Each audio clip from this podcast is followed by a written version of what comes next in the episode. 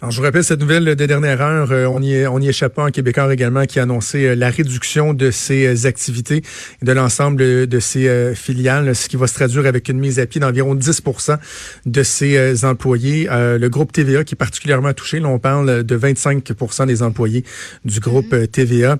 Québécois qui a dit que, bon, pour l'essentiel, on parle de mesures temporaires, mais qu'ils ont également mis en place des mesures d'aide financière et d'accompagnement pour les travailleurs touchés par ces mises à pied. Donc, donc, euh, ils pourront bénéficier d'une bonification des prestations d'aide gouvernementale. Euh, bon, et plusieurs autres mesures. Là, donc, évidemment, un peu comme on le fait pour l'ensemble des collègues du milieu des médias, pour nos collègues de Québécois également. On pense, on pense à vous, on est avec vous, puis on vous souhaite la meilleure des chances pour, euh, pour la suite des choses. On va faire le point sur la politique américaine avec Luc La Liberté. Bonjour, Luc. Oui, bonjour, Jonathan. Il y avait cette idée un peu folle qui circulait depuis 24 heures, euh, qui voulait euh, que Donald Trump envoie des militaires américains surveiller la frontière canadienne, la frontière mexicaine. Mais là, on comprend que finalement, cette idée-là a été écartée cette idée-là a été écartée. Je ne pense pas qu'elle ait jamais été vraiment envisagée sérieusement. Mais en même temps, euh, on sait que M. Trump, depuis le début de cette crise-là, il a eu, il a eu quelques bons coups, mais il a aussi eu des, des ratés, il a eu des hésitations. Et on cherche encore, je pense même au sein de son entourage, parce qu'il a pris plein de gens par surprise en, en faisant cette déclaration-là. Euh, on cherche encore la logique, si ce n'est que de tenter de rassurer la base ou de rassurer les gens du pays pour dire nous surveillons nos frontières. C'est vrai avec le Mexique et c'est vrai avec le Canada. En même le message qu'on envoie de notre côté, ben écoute, je comprenais Mme Freeland qui a été plus ferme que le, premier ministre Trudeau encore. Je comprenais Mme Freeland de dire, écoutez, au plan diplomatique, ça ne fait que gâter la sauce. Euh, assurément, ça nous complique l'existence et c'est insultant. M. Trump a déjà euh, a déjà mentionné le fait que nous qu'on pouvait constituer une menace à la sécurité nationale dans les négociations de libre-échange, ce qui était déjà insultant. Il servait de ça pour dire, ben, écoutez, on va vous imposer des, des, des tarifs plus élevés, entre autres quand il parlait du dumping de l'acier. Mhm. euh, mais écoute, là, on est, en, on est dans une crise qui, euh, qui met tout le monde un peu sur les nerfs à différents degrés, qui inquiète. Euh, puis en plus, écoute, quand, quand, on dit, et tu le mentionnais très bien, une idée folle, pour ma part, je séjourne aux États-Unis plusieurs fois par année, puis j'ai moins le goût d'y aller. Donc, combien de Canadiens ou de Québécois ont envie de surveiller vers la frontière pour aller vers ce qui est, depuis hier, finalement, l'épicentre de, de, de, la propagation de la COVID-19? Ben, c'est ça. Et je pense que c'est notre collègue Mario Dumont qui disait ça hier euh, à TVA, il me semble, puis j'étais totalement d'accord. Dans les faits, ça ferait bien mon affaire. Moi, si l'armée américaine peut empêcher ben les Américains de s'en venir au Canada en ce moment, lorsqu'on sait que c'est rendu le, euh, le plus grand foyer d'infection euh, sur la ben, planète, là, allez-y, allez-y fort combien sur les réseaux sociaux dit ben écoutez, ça vous tenterait pas d'aller faire un tour dans le coin du chemin Roxham, entre autres, puis de d'intervenir? Donc, euh, c'est tout ça pour dire que quand le président agit, c'est normal qu'il le fasse d'abord comme président des Américains. C'est pas le président du, du, Canada. Mais cette fois-ci, je pense que c'était particulièrement grossier, euh, inutile. Puis dans une période où on le sent, les gouvernements sur la scène internationale ont intérêt à collaborer vers la recherche de, de, de solutions, puis de lutter, là, de faire front commun. C'est devenu, on le sait, c'est une pandémie donc c'est mondial. Mm. Au moment où on intéresse serrer les coudes, moi je pense que c'était bien inutile comme controverse que soulever le président américain. Il faut dire aux gens que euh, bon, on parle de la gestion de Donald Trump qui est euh, chaotique, pas dire pour ne pas dire catastrophique, mais malgré ça, on voit dans les sondages que sa popularité augmente, que son euh, son approbation augmente. Est-ce que essentiellement on doit l'attribuer au fait que en temps d'incertitude, en temps de, de, de, de crise comme ça, les Américains, comme la plupart des autres peuples, je dirais, vont vont appuyer leurs dirigeants, vont se ranger derrière leurs dirigeants? Il y a ça, je commence à analyser un petit peu plus les sondages, là, à voir, là, parce qu'il y avait beaucoup de questions dans, dans, dans ces, ces, fameux sondages dont on a divulgué les résultats. Puis ce qu'on sent derrière, c'est un, un appui, euh, on serre les coudes. Quand le président est confronté à une crise, comme c'était le cas après le 11 septembre 2001, ben, on, on bouge. Ce qui peut inquiéter M. Trump d'une certaine façon, c'est est-ce que ça bouge assez finalement, parce qu'on parle d'une variation de 2 à 3% euh, L'autre chose que beaucoup d'Américains envisagent positivement aussi, c'est que le président a l'air de réagir comme beaucoup de gens. Nous, quand on analyse ça de, de, l'extérieur, puis qu'on le fait en, connaissant les rouages du système, on se dit, mais pourquoi est-ce qu'il dit ça? Euh, ce que les gens, quelque part, trouvent rassurant, c'est qu'on sent que Donald Trump euh, gère les nouvelles qui arrivent un peu comme nous, on pourrait le faire dans notre quotidien. C'est-à-dire qu'on mhm. le sent désarçonné, il n'est pas certain, il pense que ça va passer. Il y a un bout de pensée magique ou ah, il est bien humain. Il est humain. Il est bien, bien, bien humain.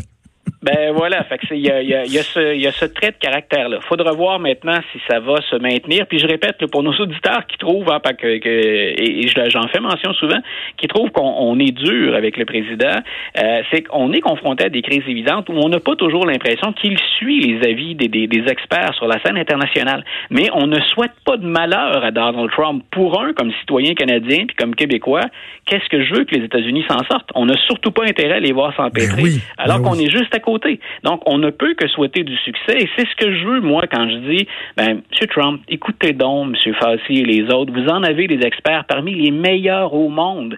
Cessez de les contredire ou de compliquer leur travail, allez dans leur direction. Je, je me répète, mais je l'ai déjà dit, M. Legault, ici, il lui viendrait pas par à l'esprit de dire, le docteur Arruda est dans le champ, ou je l'écoute, mais je ferai pas ce qu'il me demande. Pour l'instant, les deux marchent main dans la main. Le mhm. message politique et le message de la santé publique vont ensemble. C'est tout ce que je souhaite au sud de la frontière. Euh, je suis curieux pour ton, euh, ton dernier point de, de, t'entendre sur le lien qu'on peut faire entre le, terrorisme et la situation actuelle aux États-Unis avec la pandémie. Ouais, on commence à le relayer sur différents sites, mais c'est le site Politico qui affichait ça ce matin. Euh, on a le responsable de la sécurité nationale pour le département de la justice euh, qui a accordé une entrevue hier qui répondait à des questions, puis il a dit écoutez, euh, les terroristes se sont adaptés à la pandémie. Et bien entendu, on n'a pas besoin d'autres malheurs, ça va déjà suffisamment mal comme ça, mais il dit n'oubliez pas que nos services de renseignement puis nos services de sécurité, ben ils œuvrent constamment, qu'on soit en pandémie ou pas, mais là faites attention, on s'aperçoit que les, euh, les, terroristes, puis on parle de terrorisme intérieur, là, ou émanant des, des États-Unis, ben, dit ces gens-là se sont euh, déjà adaptés. Et il dit on s'adapte comment? Entre autres en changeant les cibles. Et en début de semaine, ça n'a pas défrayé la manchette beaucoup. Le FBI a procédé, euh, on pensait à l'arrestation au, départ. Finalement, l'individu a résisté et il est mort. Mais un individu qui voulait attaquer au Missouri, donc, et le FBI, la, la, la, la, section de, de, Kansas, a dit, ben écoutez, on l'a intercepté avant qu'il dépose une bombe dans l'hôpital du Missouri, d'un hôpital du Missouri qui traitait des, patients infectés de la COVID-19. Donc, avant, on visait des endroits publics, mais les endroits publics, de plus en plus, avec les mesures de confinement, ben, on gère ça autrement. Alors, parmi les nouvelles cibles, il y a les hôpitaux. Et, on dit, ben, faites attention aussi, il y a des gens qui circulent sur le territoire qui sont infectés. Il y en a, et, on, en a retracé déjà quelques-uns, qui sont infectés par le virus et qui souhaitent le propager. C'est une autre façon, c'est une guerre bactériologique, hein, où, on, on pourrait, on pourrait le mentionner comme ça. Donc, il dit, faites attention à ça et on surveille de plus près, plus que jamais, ceux qui auraient tendance à se radicaliser en ligne. Il dit, à la maison, on est de plus en plus isolé, puis ben, une des façons de s'évader, c'est de surfer, c'est d'aller sur le web. Puis certains ben, jouent dans les sites de désinformation, la colère, la mhm. frustration, l'angoisse, ça monte. Et ceux dont l'équilibre, entre autres psychologique, en hein, mental, serait, euh, serait, plus, serait plus fragile, euh, ben, ils sont d'autant plus à risque de se radicaliser, de passer à l'action. Donc, euh, je, trouvais l'article intéressant parce que hmm. ça fait, hélas, partie du tableau actuellement. Terrorisme n'a pas arrêté, la pandémie ne l'a pas freiné. Donc, ce qu'on fait, c'est qu'on s'adapte du côté de ceux qui planifiaient déjà des activités. OK. C'est pas, je peux pas dire que tu m'as rassuré, là, dans la dernière minute. C'est-à-dire rassuré au sens où c'est que la, plupart de ces gens-là, ils étaient déjà fichés ou suivis par le gouvernement américain. Mais on dit, ben, soyez quand même prudents puis alerte si, si jamais, bien entendu, vous voyez de ces individus-là. Mais ce qu'on constate, c'est que dans ceux qu'on suivait, puis on l'oublie constamment, mais il y en a beaucoup qui sont suivis. Donc, on dit, ben, on est capable maintenant de constater qu'ils devancent leur projet. Donc, nous, on est capable d'intervenir plus vite aussi. Le côté rassurant, c'est que les services de renseignement et les services de sécurité se sont adaptés. Mais en même temps, oui, effectivement, c'est sombre et j'aurais préféré me passer de rappeler qu'il y a d'autres menaces que pour certains, ben, euh, même différemment, la vie continue. Ah, J'ai déjà évoqué, moi, que je J'espère que les, euh, les, terroristes ne s'inspirent pas trop de ce qui se passe actuellement, de l'efficacité euh, d'un virus. Mais bref, on a on, a beaucoup de préoccupations à avoir, mais on comprend que celle-là aussi euh, devra faire partie de, de notre évaluation des choses. Luc, je te souhaite un excellent week-end, puis on se reparle en début de semaine. Parfait, bonne fin de semaine, bye. Merci. Quand même, Maude, c'est pas le truc le plus rassurant que j'ai entendu au cours des derniers jours. C'est pas toi? Moi, l'affaire la, du terrorisme, là, c'est comme venu me. J'ai trouvé ça aimé. C'est parce que tu as le ah, zouave qui va aller licher les fruits euh, au, Walmart, là, ou une madame qui a fait ça. Là, Des nous en parlait hier, ben mais que quelqu'un voudrait comme... Euh, en profiter de cette façon-là, comme Luc l'expliquait, c'est assez capoté. Moi, j'avais... Hey, J'étais pas rendu là, moi, mais pas, pas en tout dans ma tête, on dirait. OK. je termine juste avant d'aller à la pause. Je veux, je veux faire un clin d'œil. J'ai une de mes amies, euh, Virginie, qui a partagé une photo sur son Facebook dans les dernières minutes. Euh, ben, enfin, au courant de l'avant-midi. Dans un, euh, dans un IGA. Euh, c'est dans le coin de. Caroline, c'est quelle ville donc? C'est dans le coin du Stoneham, là. OK? Dans, dans ce coin-là. Elle a pris une photo de la section des, euh, des vins de la SAQ, des produits de la SAQ, mais tu sais, ceux que tu vois au IGA, là, le ouais, Trail, le, le, le, les vins bu, ces affaires-là, ben non, mais c'est... Exactement. Et là, je te montre la photo, là, il n'y a plus rien sur les tablettes. Puis c'est pas un bout d'îlot de quatre pieds, là. Tu sais, ça, c'est normalement, c'est des... C'est des quatre pieds ou des six pieds. C'est des sections de quatre pieds. Fait que ça fait 4, 8, 12, ouais, 16, 20, taille, fait que je te dirais, pas mal ça. 24, on parle de 24 pieds faciles d'aller où il n'y a plus une bouteille sur une, deux, trois, quatre, cinq étages. Et ils ont mis des pancartes marquées de retour samedi le 28 mars. Ben, je m'étais fait une hein? réflexion, moi, quand tout le monde se ruait à la SAQ, là, je me disais, tiens, mettons, moi, je, je, je, vais avoir à aller faire mon épicerie, puis tu sais, il y en a, il y a des vins décents à l'épicerie, on s'entend, ça se trouve certains donnent mal à la tête. Mais en tout cas, ça, tu le découvres quand tu, que tu l'as acheté.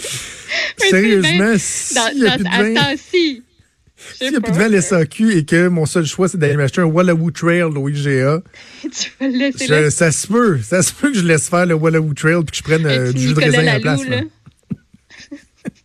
Notre vin maison. Ah non, mais ouais, ouais, ouais. Le, le, pire, c'est que il y a probablement des endroits sur la planète où tu vois du vin qui est moins bon que ça. C'est juste qu'on est habitué à une qualité de produit à la SAQ relativement mm-hmm. abordable. Je le dis relativement parce que tout est tout est relatif, là, mais tu peux avoir des bons vins à 11 pièces euh, à la SAQ, puis que ben je me dis, je vois pas pourquoi j'aurais payé 17 pièces pour un Wallawoo Trail ou GA. À l'épicerie, Mais peut-être que s'il reste juste ça, c'est euh, ce que je vais faire. C'est ce que je serais contraint de faire. OK, bougez pas, on fait une pause, on vient.